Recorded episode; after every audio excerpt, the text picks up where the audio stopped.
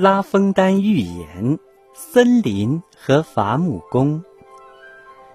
有一个伐木工丢失了斧子的木柄，这丢失的木柄不能靠种树来修复，因为树木需要很长的时间来生长。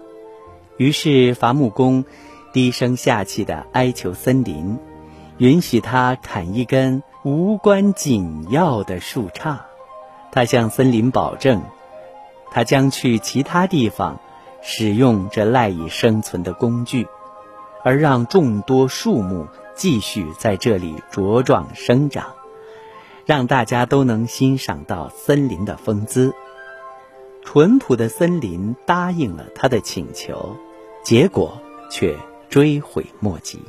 伐木工把斧柄装好后，这个背信弃义的小人就用斧子砍伐起树木来。森林呻吟叹息。他的仁慈最终致使自己饱受折磨，这就是人们的世俗恶行和处世哲学。这样的例子不胜枚举，令人心烦。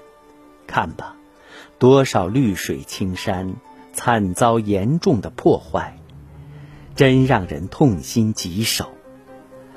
唉，大声的呐喊已是白费力气。